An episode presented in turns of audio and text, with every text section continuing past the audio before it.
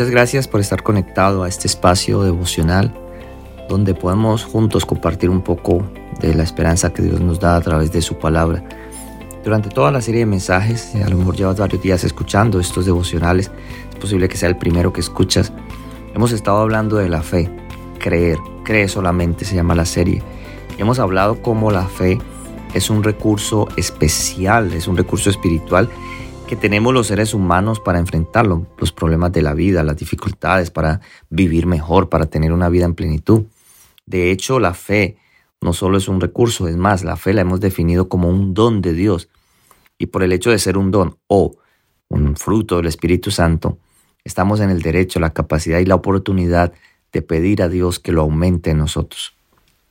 De decirle al Señor, aumentanos la fe. Hablamos, como dice Mateo 6:33, buscad primeramente el reino de Dios y su justicia, y todas las demás, cosas vendrán por añadidura. El mensaje especial en ese versículo es que cuando establecemos prioridades en la vida, la vida es muy diferente. Eh, en nuestros días se nos ha enfatizado, más bien la sociedad nos ha creado una serie de necesidades casi que autoimpuestas y autoimpuestas. Me refiero a que la publicidad, las redes sociales y todo lo de lo cual estamos rodeados nos crea necesidades de consumo que son esas mismas necesidades que en muchas ocasiones terminan generándonos ansiedad, llevándonos a depresiones. Es increíble que podamos estar deprimidos por el hecho de ver que otros tienen cosas que nosotros anhelamos. Entonces, todo este conjunto de cosas puede solucionarse si buscamos a Dios de manera constante y si hacemos de Él nuestra prioridad. Yo sé que muchas veces predicamos sermones, pero no damos en el punto de cómo ejecutar esos sermones. Yo puedo decirte en esta mañana, en este día, busca a Dios, ponlo como primero en, tu vida. Pero alguien que está escuchando este devocional dice, ¿y cómo lo hago? ¿Cómo puedo poner a Dios en el centro o en el primer lugar de mi vida? ¿Cómo puedo manejar bien mi tiempo, mejor mi tiempo, si el día nomás tiene 12 horas y no me alcanza? ¿Cómo puedo manejar bien mis finanzas si lo que gano es muy poco? Bueno, todo se puede hacer cuando se organiza en un plan. Aún las finanzas se pueden organizar. Pero quiero llevar a tu mente en esta mañana el hecho de que en la presencia de Dios hay plenitud de gozo, hay plenitud en su presencia. Por eso te estoy invitando a que lo busques primeramente, porque cuando tú estás en la presencia de Dios, en la presencia de Dios hay plenitud, o sea, llegamos a sentirnos más completos. Allí es donde nosotros podemos realmente ser refrescados y restaurados. Por eso la invitación para que hagas esto práctico es que al inicio de cada día tomes tiempo para sentarte en silencio, en el silencio de su presencia.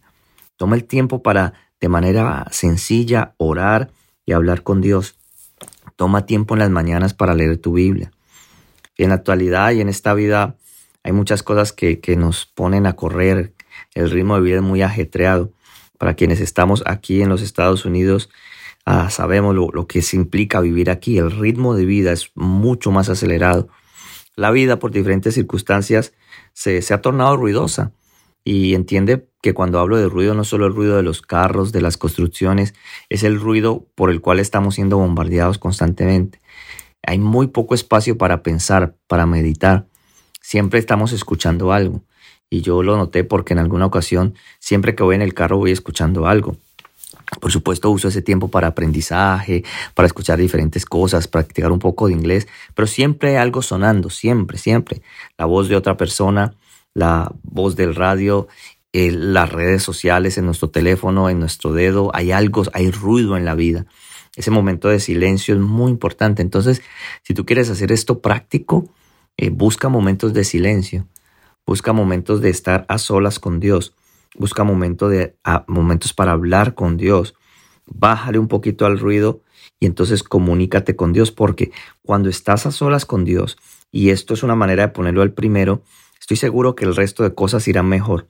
Estoy seguro que a lo largo del día tú tendrás la oportunidad de meditar más en las promesas de Dios. Ah, pon un poco de música y de alabanza en las mañanas. Es un buen ejercicio. Camino al trabajo, en el trancón o tráfico, como le llamamos aquí, de los freeways, simplemente ah, coloca alabanzas y reemplaza las noticias por alabanzas, reemplaza mm, lo, que usualmente haces por un tema de audio de superación personal, de crecimiento. Así tú buscas a Dios con sinceridad, estoy seguro que recibirá la recompensa de la paz que te digo de todo corazón es la recompensa más grande que podemos tener. Seguramente esto te va a ayudar a tener una vida abundante. Y como dice Santiago en el versículo 22 del capítulo 1, sed hacedores de la palabra y no tan solo oidores. De todo lo que escuchas en el día, de todo lo que agarras en el día, de todo lo que tú absorbes en el día, ponlo en práctica. Esto de comenzar el día positivamente y con buenos pensamientos y con versículos y con oración es para que donde llegues seas también luz. Es que para que cuando llegues a tu trabajo recibas a todos con una sonrisa. A pesar de que tu vida pueda estar pasando momentos difíciles, sonríe, dale una palabra de ánimo a otra persona, refuérzalos positivamente. ¡Ey, qué buen trabajador eres! ¡Ey, me gusta que siempre llegas temprano! Oye, no había notado, pero tú haces muy bien tu trabajo. Mira, tú te vas a dar cuenta que en tan solo dos o tres palabras vas a desconcertar positivamente a las personas. Nadie está acostumbrado a que se le diga lo bueno. Todos estamos acostumbrados a que se nos diga lo malo. Todos estamos acostumbrados a que se nos diga qué mal hacemos las cosas, qué tarde llegamos, qué impuntuales somos. Pero desconcerta al mundo de manera práctica diciéndole palabras agradables, palabras de afirmación. Tres cosas para terminar este devocional y seguramente posiblemente la serie. Ah, ten un plan de acción para tu día y trata de pasar por lo menos, proponte esto en tu corazón, 30 minutos con Dios cada mañana leyendo su palabra. Si estás escuchando este devocional, seguramente has escuchado casi todas las series que aquí se suben.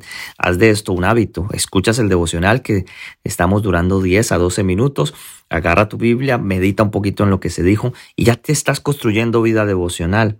Pasa por lo menos 30 minutos al día cada mañana leyendo la palabra de Dios. Y eso que vaya unido a la oración y antes que el trabajo, antes que todo, esto ya va a ser una prioridad para ti. Se ha creado entonces un hábito. Número dos, reconoce a Dios a lo largo de tu día. Reconocer a Dios, una manera de reconocerlo es agradecerle por las bendiciones actos sencillos como orar por los alimentos, que eso podría parecer algo sin importancia, pero donde quiera que estés, dale gracias a Dios por ese alimento y aprovecha ese momentito para testificar también, porque cuando te vean orando, estás testificando. Entonces en lo largo del día cultiva el agradecimiento, no solo hacia Dios, sino que suele ser agradecido con las personas que te rodean, con las personas que hacen cosas por ti, pequeñas, pero agradece. Agradece, gracias, gracias. Esa, esa palabra sana. Es más, la gratitud sana el corazón. Y por último, mi invitación en esta hora es que desarrolles el hábito de detenerte a orar y buscar la voluntad de Dios antes de tomar cualquier decisión.